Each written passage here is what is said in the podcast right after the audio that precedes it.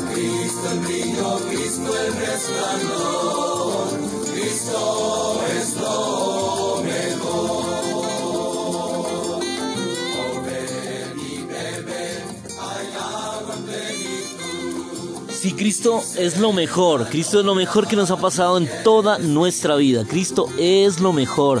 Aleluya, porque te presentas el Señor como algo comestible, como algo digerible, como algo que se puede inhalar, como algo que eh, puede lavar, que puede limpiarnos a través del agua de vida, aleluya, a través de ser el alimento, a través de ser el, nuestra porción eterna. Aleluya, porque desde el principio el Señor al hombre le ordenó a que comiera, que comiera del árbol de la vida. Ese era el, la labor del hombre, comer a Él, comer al Señor. Y durante toda la palabra de Dios eh, invita al hombre a comer de Él, a comer de, todo lo que es Él, del árbol de la vida, a comer el pan de vida, como se presenta el Señor en el Nuevo Testamento. Y también en el Apocalipsis lo vamos a mirar, que está el árbol de la vida, está el río de agua de vida. Todos estos aspectos están en Cristo, aleluya. Eso nos llena de vida. Pero mientras estemos aquí en la tierra, mientras estemos aquí como hermanos, eh, esta agua de vida y este pan de vida tienen algo, algo maravilloso, que además que es para la iglesia, además que es algo que le pertenece a la iglesia, eh, el Señor se está en esta condición de alimento, en esta condición de aire y en esta condición de agua para aliviar, para calmar, para sanar, para rescatar, para saciar. Eh, ¿Por qué se presenta eh, el Señor a decirles a los judíos y a los fariseos de que Él era, Él era la, la única manera de saciar su sed, la única manera de, de parar toda situación de sufrimientos, de situaciones de, de tristeza, porque Él miraba que buscaban felicidad en cosas que no eran. Pero gloria sea al Señor de que el Espíritu es el que obra en cada hermano, obra en nosotros, obra en mí, obra en la persona que lo está escuchando. Y, y es lo que empieza a hacer el Espíritu, a penetrar en todo nuestro interior. Eh, en el momento en que recibimos esa salvación, eh, Dios comienza a operar, opera en nosotros. Y, y para extenderse, esa es la manera de extenderse desde el centro, eh, en nuestra mente, en nuestra voluntad, en la parte emotiva. Y podemos poseerlo a Él, el elemento de Dios, poco a poco. Él desea llenar completamente todo, todo nuestro ser.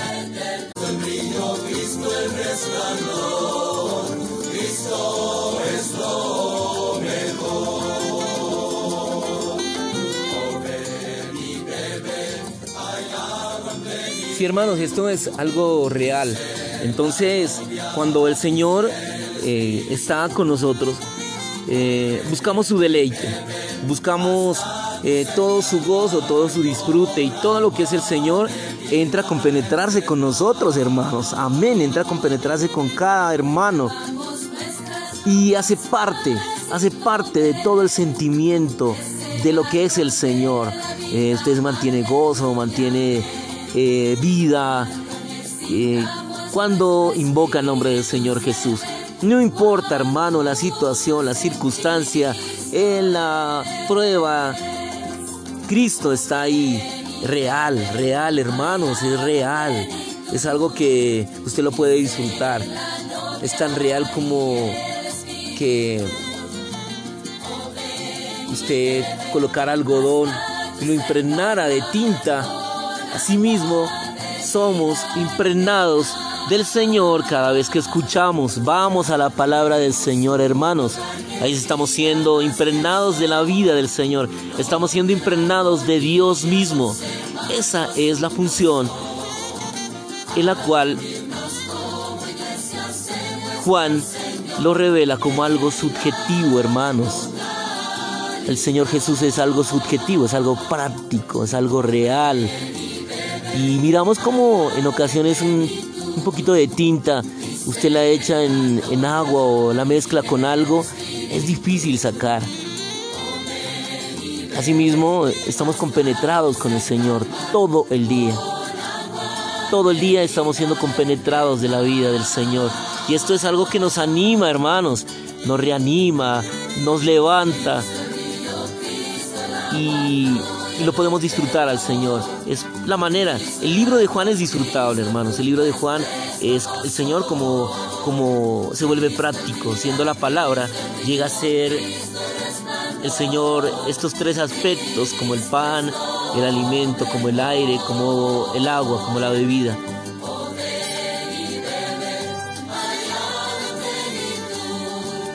Hermanos, y recomiendo este el libro de Juan, el avivamiento de Juan es muy precioso, eh, muy, usted puede sacar muchas riquezas de, de este libro. Y ahí vamos a encontrar que Cristo es la palabra, eh, que Cristo se encarnó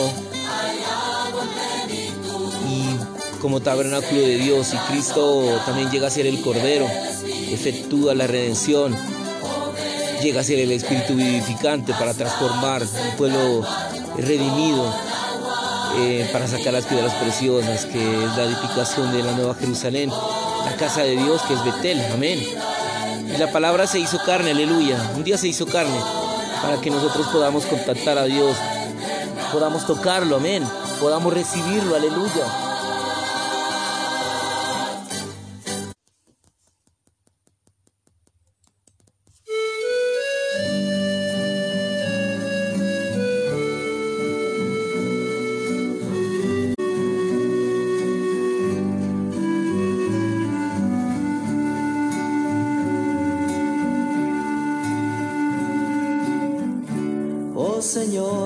Jesús te amo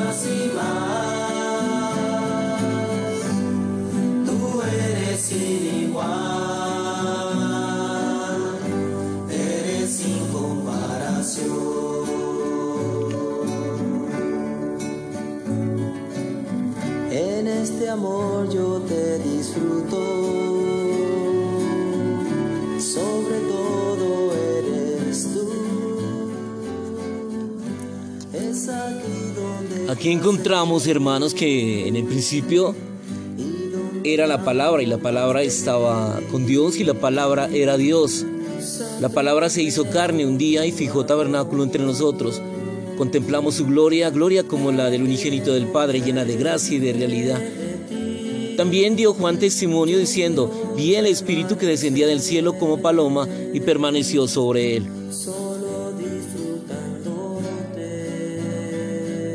En Juan 1 primero habla de que Cristo es la palabra, luego revela que esta palabra habla por Dios por medio de su obra creadora. Después él habla más por Dios al encarnarse y al ser el Cordero. El cuarto gran evento de la historia del universo, mediante el cual Cristo como palabra habla, consiste en que Él llega a ser el Espíritu, amén. Este es el Espíritu que descendió como paloma sobre el, sobre el Cordero. Cristo era el Cordero, luego llegó a ser paloma, el Espíritu. Cristo es revelado en Juan 1 al llegar a ser el Espíritu para transformar a los redimidos de Dios en piedras, con miras a la edificación de la casa de Dios Betel, en el aspecto orgánico para el Nuevo Testamento. Para llegar a ser como Dios necesitamos ser transformados. El primer paso de la transformación es regenerarnos, hacernos de nuevo. Fuimos hechos a imagen de Dios y conforme a su semejanza. De todos modos, no tenemos nada real de Dios en nosotros hasta que seamos regenerados. Necesitamos ser regenerados para comenzar nuestra transformación como piedras para el edificio espiritual de Dios, su casa, la casa de Dios Betel. Primero es la iglesia, luego el cuerpo de Cristo y finalmente la nueva Jerusalén.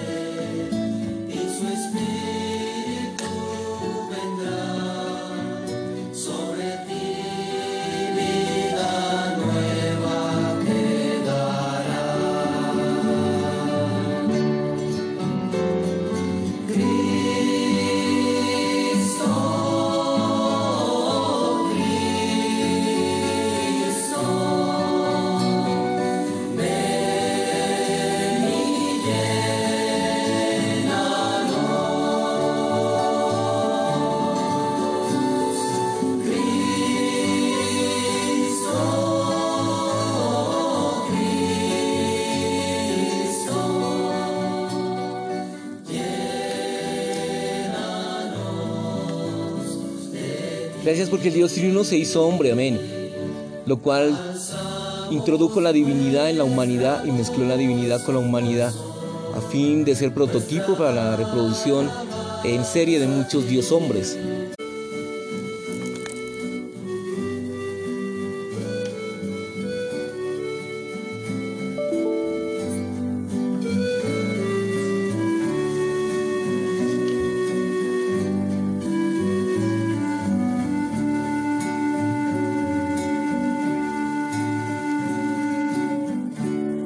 Señor Jesús, te amo. Y tú eres mi porción. Tú eres mi. Gracias al Señor porque Él llegó a ser la corporificación del Dios triuno, lo cual trajo Dios al hombre e hizo que podamos contactar a Dios, tocarlo, recibirlo, experimentarlo, entrar en Él y disfrutarlo. El propio Dios, quien estuvo en la eternidad, se hizo por medio de la transformación, la corporificación misma del Dios triuno, lo cual está tipificado por el tabernáculo, una entidad sólida que las personas pueden contactar, tocar, recibir, experimentar y en la cual pueden entrar y podemos disfrutar al Señor. Él no podía haber llevado una vida humana a menos que se hubiera transformado en un hombre. Él llevó una vida humana pero no vivió por su vida humana, al contrario, vivió por su vida divina para expresar los atributos divinos en sus virtudes humanas. Tal vivir es el modelo de vivir humano para su reproducción en serie de muchos dios hombres. Primera de Pedro 2.21. Él no solo era el prototipo para reproducirse en serie, también era un modelo, un ejemplo, para que su reproducción en serie, como muchos dios hombres, repitan su vivir para que sean fotocopias de su vivir humano. Aleluya.